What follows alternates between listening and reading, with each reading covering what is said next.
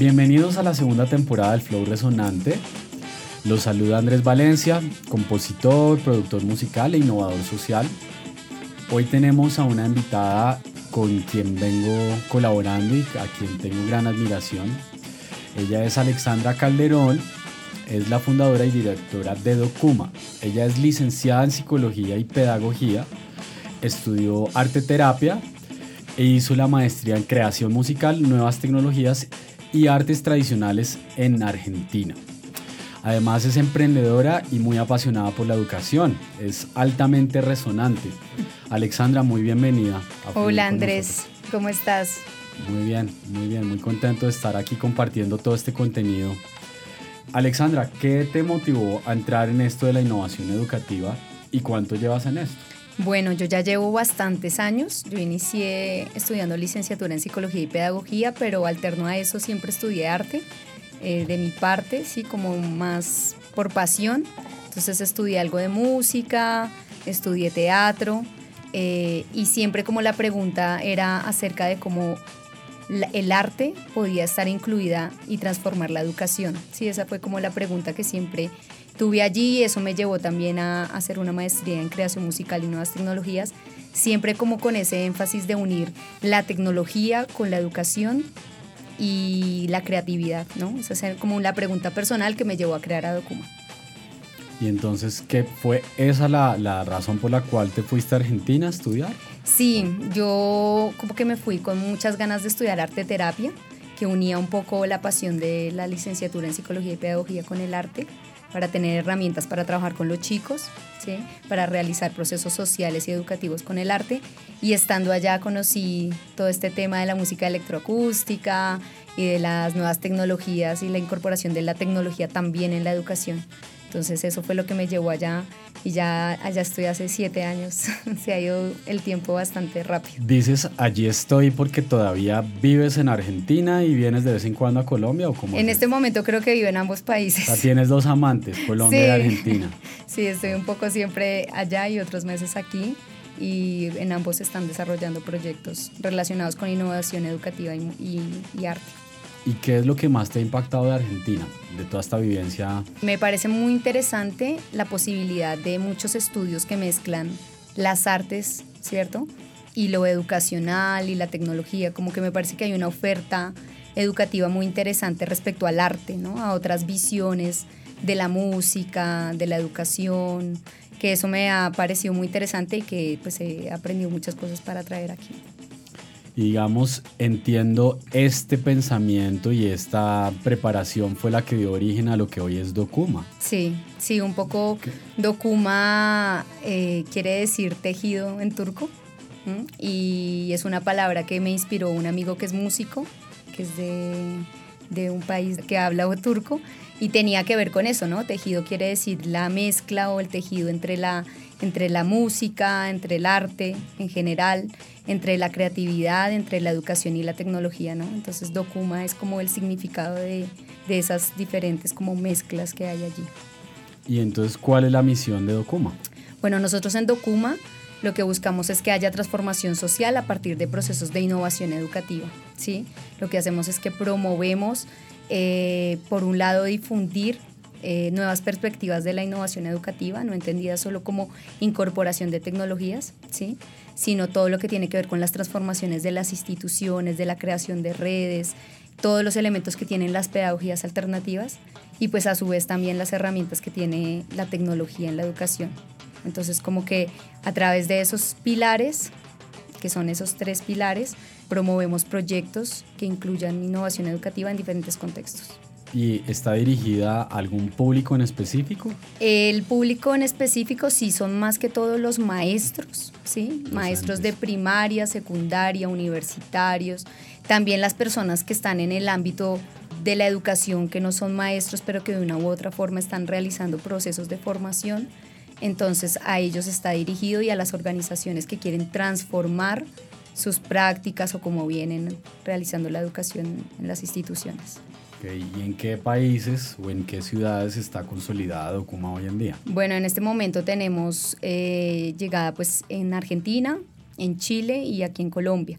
Tenemos una red de innovación educativa donde sí hay personas de otros países, pero en esos tres países es donde es más fuerte en este momento la red. Bueno, digamos que te has ido posicionando en tres países. ¿Qué ha sido lo más difícil de este emprendimiento? Yo creo que no es de, difícil o fácil, sino es más eh, encontrar como las formas de colaboración, ¿sí? Pero no es difícil, sino que yo lo veo como una aventura, entonces... Un reto. Un reto más que difícil, ¿no? Pero sí un poco por ahí algunas cosas que tienen que ver con cosas más, si se puede decir, de modelos de negocios, más financieras, que pues al tener una formación muy artística y muy desde la pedagogía, eh, como que hay todo un aprendizaje por hacer, ¿no? Entonces ahí es como, yo creo que eso ha sido lo más, entender esas dinámicas más empresariales son las que a veces hay que trabajar más, ¿no?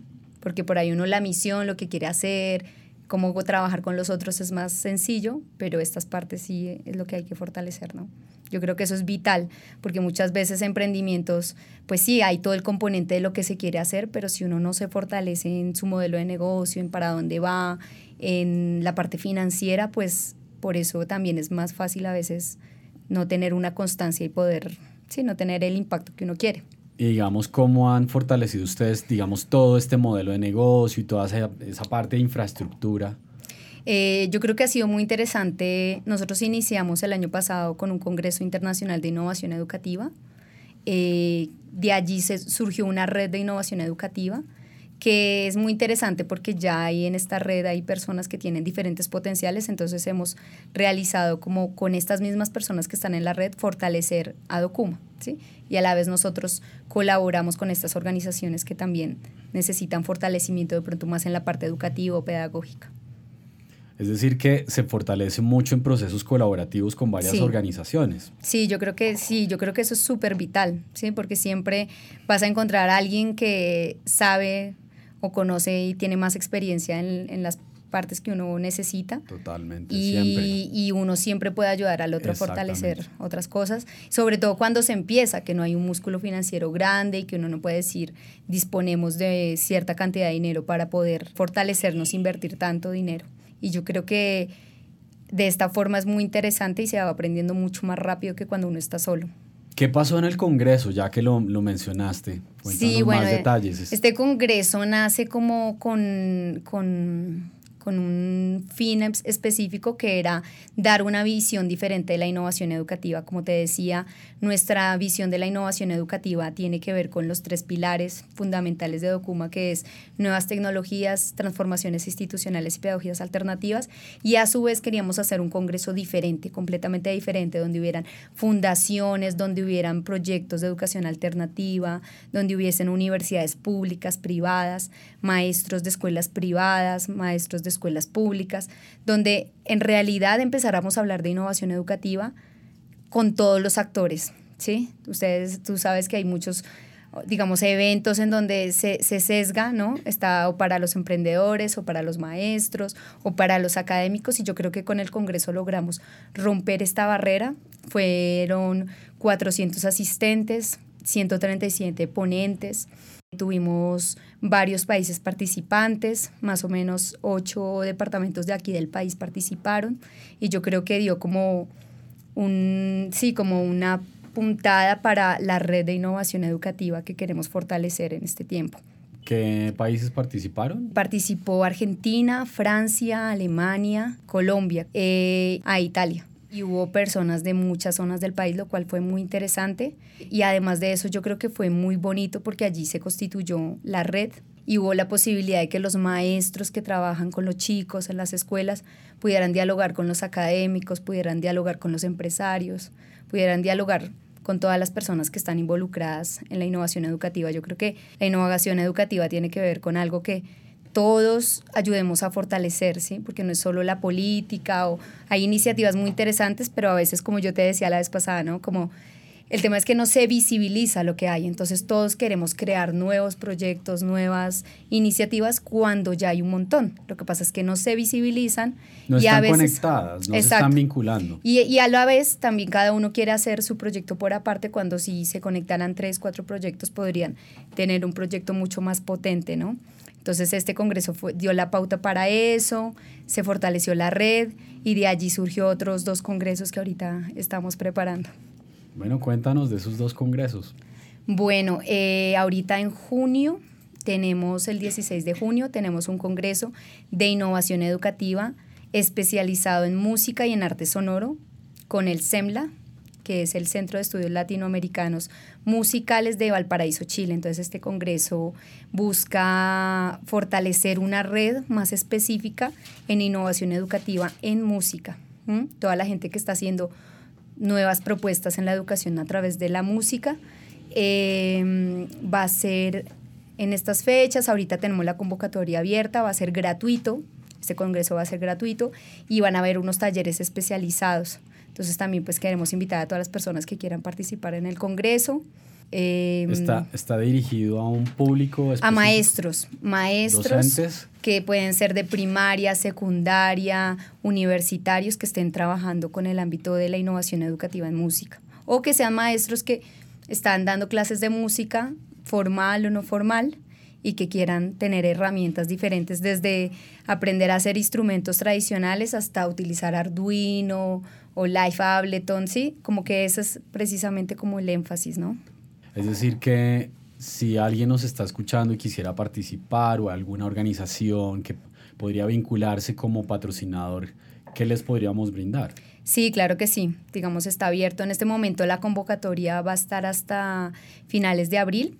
Entonces pueden participar con una conferencia o con un taller o pueden ser patrocinadores. ¿Sí? Hay muchas formas de vincularse porque de allí va a surgir la red latinoamericana de innovación educativa en música y artes sonoros. Entonces, digamos como que eso también es, es, un llamado pues a todas las personas que hacen música y que están innovando y que se sienten a veces sin recursos o, o, que sienten que lo que hacen no tienen dónde visibilizar lo que hacen o cómo potenciar sus proyectos, ¿no? Bueno, ¿cuáles son los retos que tú contemplas para temas de innovación educativa para los próximos tiempos? Bueno, yo creo que hay varios retos que tenemos, todos los que estamos vinculados con la educación de una u otra forma. Por un lado, yo creo que es vital que empecemos a trabajar en red, que empecemos a, visibilizarnos, a vernos, a reconocer el trabajo que cada uno hace. Yo creo que este momento y sobre todo con todo el tema de Internet y de, de las nuevas tecnologías es mucho más fácil que antes, ¿no? Entonces, por un lado, primero reconocer lo que hay, ¿no? Por otro lado, empezar a, colaborarnos para complementar lo que se hace, ¿sí? Yo creo que en este momento en, en, innovación educativa con tecnologías, pues hay cosas muy interesantes con todo el movimiento Maker, con STEAM, con todo el tema de inteligencia artificial que hoy día se está empezando a incorporar. Me gustaría que describieras un poco esto, más de esto, STEAM, por ejemplo, para quien no lo conoce y se familiariza más con estos términos. El, el tema del STEAM es como metodologías en las que se busca que cuando tú estás dando una clase, trabajes un poco de forma transversal, entonces que unas la matemática con el arte, con las ciencias, que sea más colaborativamente y no sean como áreas separadas, por ejemplo. Entonces hay muchos proyectos, laboratorios que se están trabajando con esto, ¿sí? El tema de la robótica, programación para niños, movimiento maker, que también tiene que ver mucho con el STEAM y el STEM. Eh, Cuéntanos un poco más del, del, movimiento maker. El movimiento maker, bueno, es, es un movimiento que, que, que lo que busca es también como crear laboratorios para que los chicos aprendan haciendo, ¿sí? Para que los chicos eh, tengan un laboratorio desde que haya desde una puntilla hasta una impresora 3D y puedan llevar sus propias iniciativas, sus proyectos, lo que quieren hacer y lo vayan fortaleciendo allí acompañados de alguien que les ayuda como a hacer realidad ese sueño. Que no sea como algo que uno escriba, yo quisiera crear algo, sino que está acompañado y a través de diferentes herramientas tecnológicas y no puedan llevarlo a cabo, ¿no? Yo creo que hay, hay como muchísimo, o sea, si nos pusiéramos a hablar de movimientos de nuevas tecnologías, hay infinidades y cada vez por eso es muy interesante trabajar en red porque es eso, ¿no? Como que nosotros nos encargamos un poco de conocer todas estas iniciativas que hay o que hay en el mundo y también darlas a conocer a los maestros que pues a veces uno no le da el tiempo pues para ponerse a aprender todo o para reconocer lo que está sucediendo, ¿no? Eso sin contar pues todo lo que está pasando con pedagogías alternativas, que yo creo que también, si bien no tiene que ver con las nuevas tecnologías, pues hay muchos elementos de la Montessori, de la Waldorf, de educación popular, de educación sin escuela, democrática, libre, que tienen muchas cosas para aportar al mundo de la innovación educativa. Y a su vez ellos tienen muchas cosas que aprender pues de lo que está sucediendo hoy día. Y actualmente que ya todo pues el paradigma de la educación tradicional pues ya se ha cambiado tanto, ¿no? Viene cambiando. Y, Va cambiando estamos, a poco, Y estamos trabajando en ello. Sí, tú justamente aprovecho y lanzo una pregunta. ¿Tú crees que estamos preparados en Colombia para asumir este reto de transformación educativa? Yo creo que este momento en Colombia es genial, ¿sí? Porque estamos como con toda una, una cantidad de posibilidades de acción, ¿no? Yo creo que sí se han ido como, a, a mí me parece muy interesante que hay muchas iniciativas muy interesantes. Lo que me parece que falta es un poco esto que te digo, que es trabajar colaborativamente, pero me parece que estamos en un momento en que en Colombia también hay una apertura por parte no solo de los maestros, sino de todos los que estamos involucrados en la educación, de transformar las prácticas, de transformar lo que se hace, ¿no? Y desde un lugar muy consciente y pues también desde el amor, ¿no? No solo es como más que los chicos sean más productivos, hagan las no, sino que también sean más felices, que también lo disfruten más. Muy importante. Que también, o sea, yo creo que eso sobre todo es lo más importante, sí. Porque digamos no tiene que ver con la cantidad de tecnologías que usemos, sino en la forma en que lo hagamos, ¿no? Como lo que nosotros podemos dar para que el otro sea feliz, para que el otro transforme y posibilite, digamos, pueda realizar sus sueños, ¿no? Yo creo que ese es como el potencial hacia donde hay que ir, ¿no? De hecho, algo que me parece importante, por ejemplo, de apoyarse en las tecnologías que son muy satanizadas en ciertos sectores. Uy, cuidado, no le pongas una tableta a mi hijo, lo va a aislar del mundo y todo. No, es cómo, y tú podrás rectificar esto que estoy pues comentando y es que estas herramientas nos pueden brindar maneras de colaborar entre nosotros y eso es como la parte del tech for good, o sea, la tecnología para usos positivos es lo que realmente podría ser un camino para todas las nuevas generaciones que prácticamente nacen con el chip de, la tecnología ya inyectado, o sea, ya, instalado. Yo creo que hay algo que, que, hay que fortalecer ahí súper, súper, y es que la tecnología es una herramienta, ¿sí? O sea, es el medio que posibilita la pedagogía y el saber y lo que se quiere dar está en nosotros, está en el maestro, en el acompañante, en los mismos chicos, ¿cierto? En los jóvenes, pero la, herramienta es la tecnología, ¿sí? no es el fin. El tema es que cuando a veces se, se ve la tecnología como el fin, sí puede pasar esto, ¿no? Que, que es esta como tergiversación del proceso educativo con las herramientas tecnológicas eh, y que llevan al aislamiento en muchos casos, porque es real, ¿no? Pero porque no se ve como la herramienta, ¿no? Como una partecita de todo el proceso educativo. ¿no? Cuando uno la ve así, entonces ya toma otro sentido y también los chicos y los jóvenes también se dan cuenta que pueden, es la posibilidad de hacer, ¿no? No es el fin. Eso yo creo que es súper importante como fortalecer eso. Y digamos que hemos hablado, tú, digamos que el enfoque de Okuma está muy desarrollado hacia los docentes, ¿cierto? Pero ¿qué pasa con los, con, por ejemplo, con la Secretaría de Educación? ¿Qué pasa con los padres? Creo que son agentes que hacen parte del sistema y que debemos también crear conciencia en todos ellos, ¿no? Creo que estas herramientas no, no pasan, si, si se queda solamente en los docentes, pues debería haber una continuidad también con el sector educativo, de la, la, secretaría, debería haber una continuidad por parte de los padres, ¿sí? Con los alumnos. ¿Qué opinas tú de esto? Sí, yo pienso que eso es súper vital, o sea, por eso nosotros hablamos de red, ¿no? Es una red donde hay maestros, pero también, eh, por ejemplo, fue muy interesante para nosotros la participación de la Secretaría de Educación el año pasado, con 80 maestros que estuvieron participando, porque sí, en realidad, digamos, hay una parte que, que, hacen los maestros, pero cuando tú puedes llegar a incidir en las políticas públicas o cuando tú puedes incidir en, en, que los en los que los papás también tomen responsabilidad sobre eso, pues ahí es donde realmente está la incidencia, ¿sí? O sea, no es, como que los maestros hacemos una partecita muy pequeñita, pero si no hay una como conciencia social de esa transformación, pues digamos como que se pierde un poco como el, énfasis de transformación que se busca, ¿no? Y como nosotros decimos en Documa, lo que buscamos es la transformación social, ¿no? Eh, entonces sí es muy importante que estén como los estamentos gubernamentales, eh, que estén las universidades, porque también para nosotros es súper importante que los, digamos, las universidades que son los formadores de formadores estén en toda esta sintonía, porque finalmente cuando un chico llega a estudiar una licenciatura con 16 años, pues depende de esos cinco años que vive, así es como dará sus clases. ¿sí? Entonces, digamos, también es muy importante para nosotros que todas las universidades que de una u otra forma tienen que ver con lo pedagógico, se den cuenta, visibilicen lo que hacen, que hacen cosas muy interesantes y también vean cosas que se están haciendo desde otros lugares, ¿no? Bien. ¿Y cómo estamos, por ejemplo, con respecto a Argentina y Chile?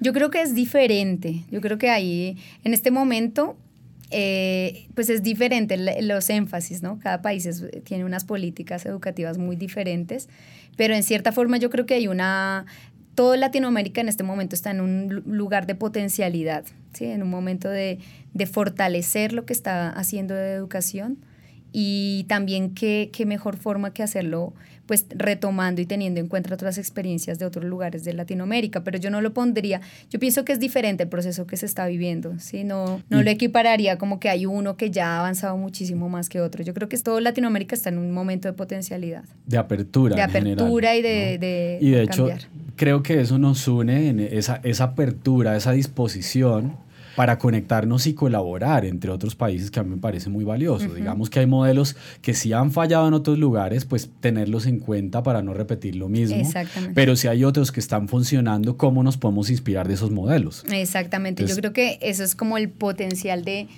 Y nuestro llamado es eso, ¿no? Si, si vos tienes una iniciativa con la que estás transformando tu territorio, tu escuela, tu comunidad, tu universidad, eh, dala a conocer, o sea, visibilicemos eso para que nos podamos apalancar de esas mismas iniciativas y no empezar de ceros, ¿no? Que a veces un poco es el, lo que nos hace como que no avancemos mucho, ¿no? Bien. Bueno, y hablemos un poco de creatividad.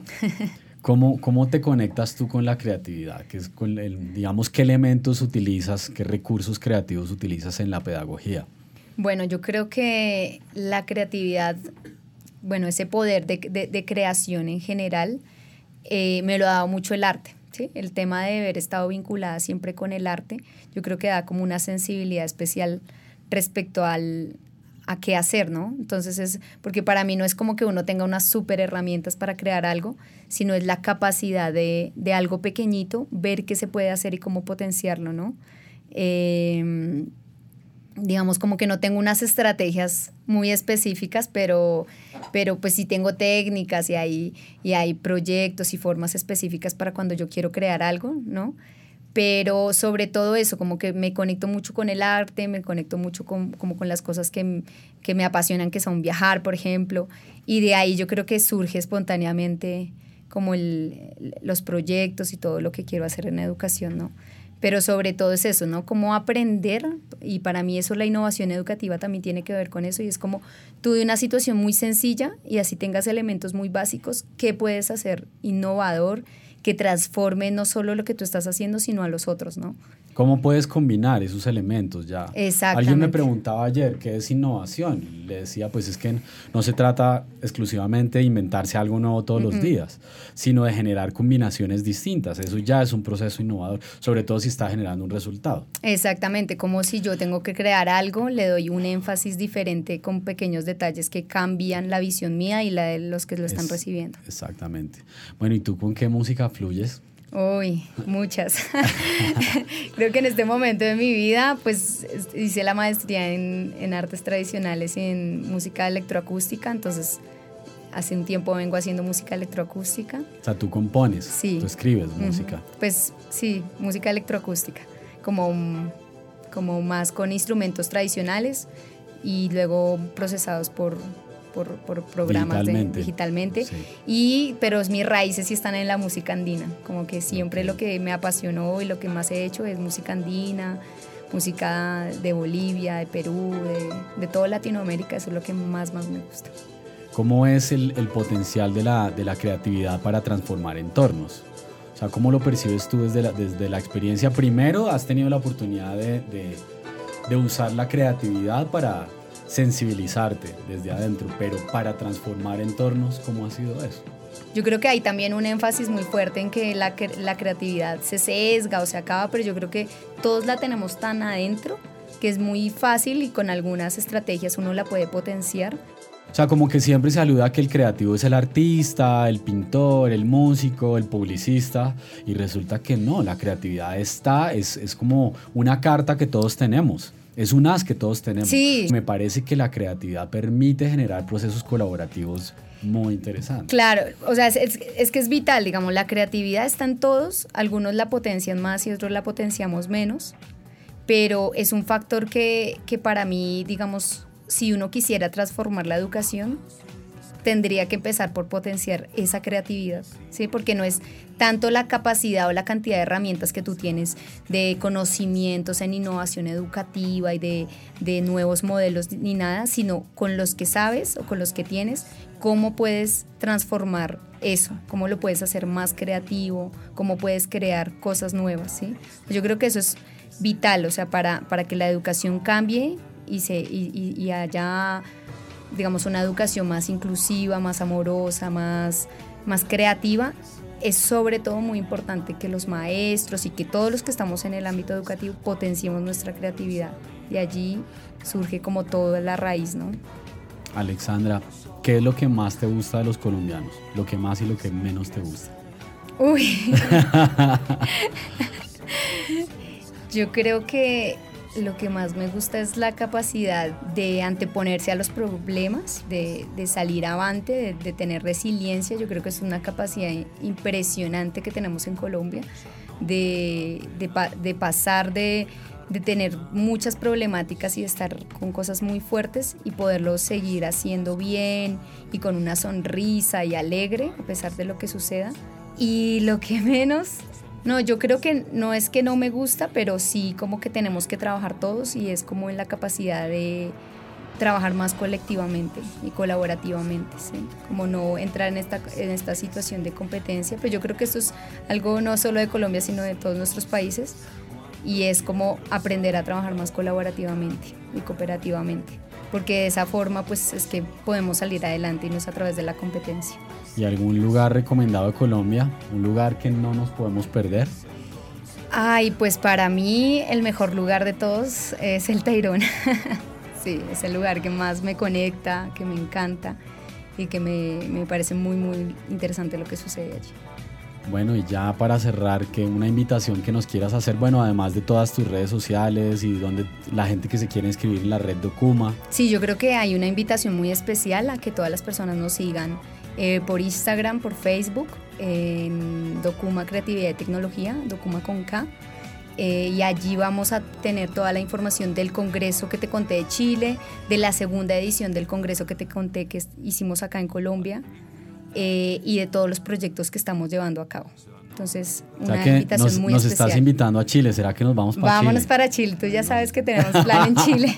nos vamos para Chile. Y, sí, yo creo que a través de las redes y allí también nos pueden escribir para ser parte de la red de innovación Documa. Bueno, Alexandra, muchísimas gracias. La verdad que contenidos que, que estamos valorando mucho ahora, muy resonantes en temas de innovación educativa. Gracias a vos. Gracias a vos y gracias por la invitación y bueno, ahí seguimos en contacto y creando cosas acá con el flow. Seguimos fluyendo y resonando con Alexandra Calderón de Documa.